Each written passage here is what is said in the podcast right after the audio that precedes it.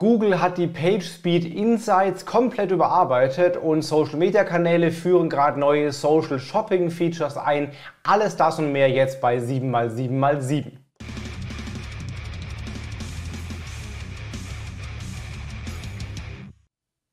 Hi, mein Name ist Felix Beilharz. Herzlich willkommen zu 7x7x7, den Online Marketing News.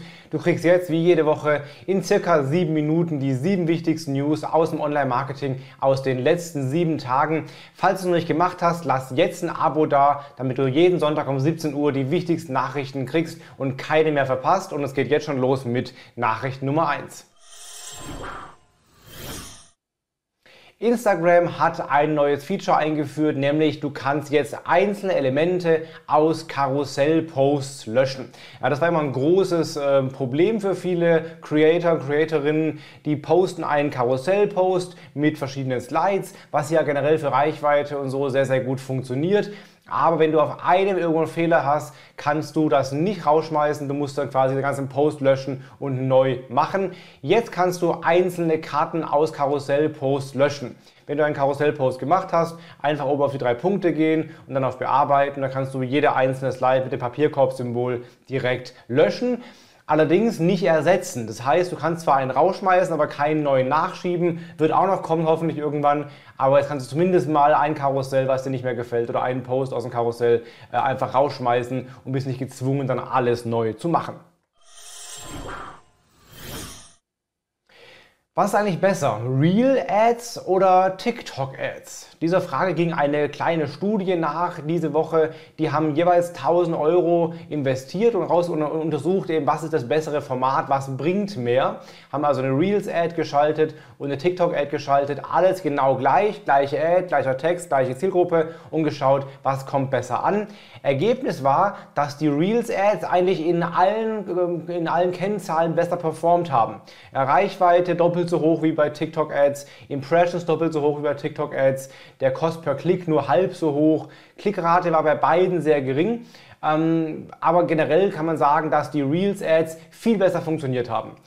Dazu muss man aber auch sagen, dass sie die gleiche Ad, das gleiche Video verwendet haben und das war eben ein Produktvideo. Und die gehen ja generell bei TikTok nicht so gut. Also man müsste bei TikTok eben eine andere Video-Ad verwenden, eine nativere, TikTok-artigere Ad dann wäre es ein fairer Vergleich gewesen. Aber das Learning ist eben, du kannst eine Real äh, Ad, Real Ad Video nicht auch eins zu eins bei TikTok verwenden. Das wird wohl nicht gut funktionieren. Pünktlich zum Weihnachtsgeschäft baut unter anderem Facebook die Social Shopping Funktionen weiter aus. Die haben ja, die wollen ja viel mehr vom E-Commerce Kuchen abbekommen und bauen schon seit Jahren immer wieder neue Social Commerce äh, Features mit ein. Jetzt gibt es neue, nämlich ähm, Shops und Produktempfehlungen in Gruppen. Jetzt können dann Leute in Gruppen Produkte empfehlen aus dem Gruppenshop heraus. Ähm, und das Spannende ist, dann werden bei Leuten aus der Gruppe auch die am meisten empfohlenen Produkte im Newsfeed ganz oben angezeigt. Also auch im normalen Newsfeed außerhalb der Gruppe sehe ich dann Produktempfehlungen aus den Gruppen, in denen ich bin. Und es wird auch Live-Shopping geben für Creator-Seiten. Das wurde bisher mit Unternehmensseiten ausgetestet schon, gibt schon die ersten Cases zu.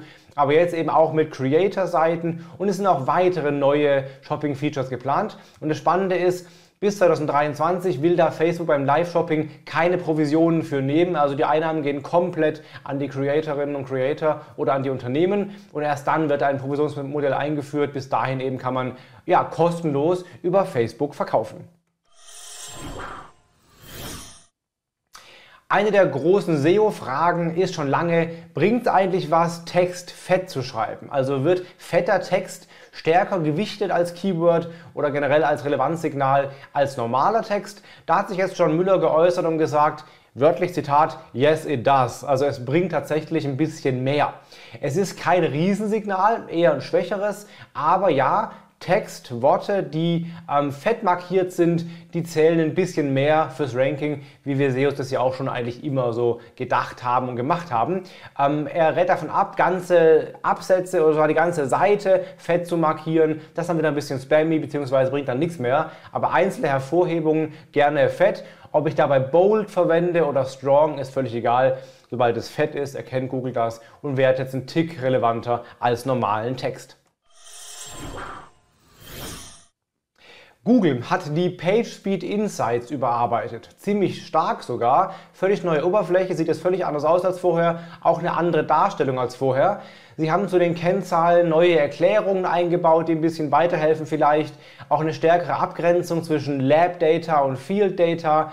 Ähm, alle Daten liegen jetzt auch für Mobile und Desktop vor. Also du kannst die Core Web Vitals hier angucken für Desktop und für Mobile. Momentan zählen die Core Web Vitals ja nur für Mobile. Ab Februar 2022 zählen sie eben auch für Desktop. Dann wird es schon mal spannend.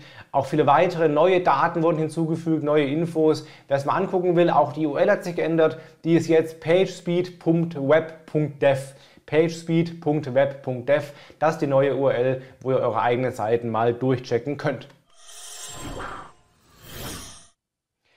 Auch YouTube testet neue Social Shopping äh, Features. Auch das pünktlich zum Weihnachtsgeschäft gibt es neue Funktionen, denn YouTube hat ein Problem.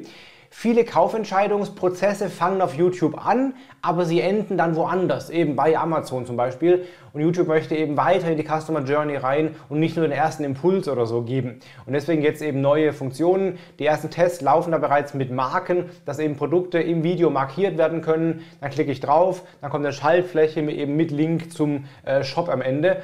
Das Ganze heißt dann auch Product Shelf und dann können auch Creator und Creatorinnen Marken von Produkten in ihren Videos und Streams markieren. Der Rollout wird jetzt wohl kommen, also auch YouTube will jetzt endlich mehr am Social Commerce Kuchen teilhaben. Und eine kleine News in eigener Sache, aber gut für euch. Ich habe diese Woche jetzt äh, zwei Vorträge auf der OMX in Salzburg halten dürfen. Einen zum Thema Instagram Update 2021, was gibt so Neues bei Instagram? Und einen zum Thema Humor im Online-Marketing oder im Social-Media-Marketing, wie du lustigere Social-Media-Posts erstellst mit einfachen Vorlagen. Beide Präsentationsfolien habe ich kostenlos in meiner Facebook-Gruppe Online Marketing Manager bereitgestellt. Link unter diesem Video. Wenn du willst, komm rein, kannst du dir beide Folien runterladen und ein bisschen was Neues lernen über Instagram und über witzigere, bessere, lustigere Social Media Posts. Das waren die sieben wichtigsten News der letzten sieben Tage. Wenn sie was gebracht hat, würde ich mich freuen, wenn du ein Abo da lässt oder einen Kommentar da lässt, welche News für dich am wichtigsten war und ein Like da lässt und gerne auch teilst. Und dann sehen wir uns nächsten Sonntag wieder um 17 Uhr mit den dann nächsten News der dann letzten sieben Tage. In diesem Sinne, habt eine gute Woche, bleib gesund trotz steigender Zahlen, mach was Beste draus. Bis nächste Woche, dein Felix Beilharz.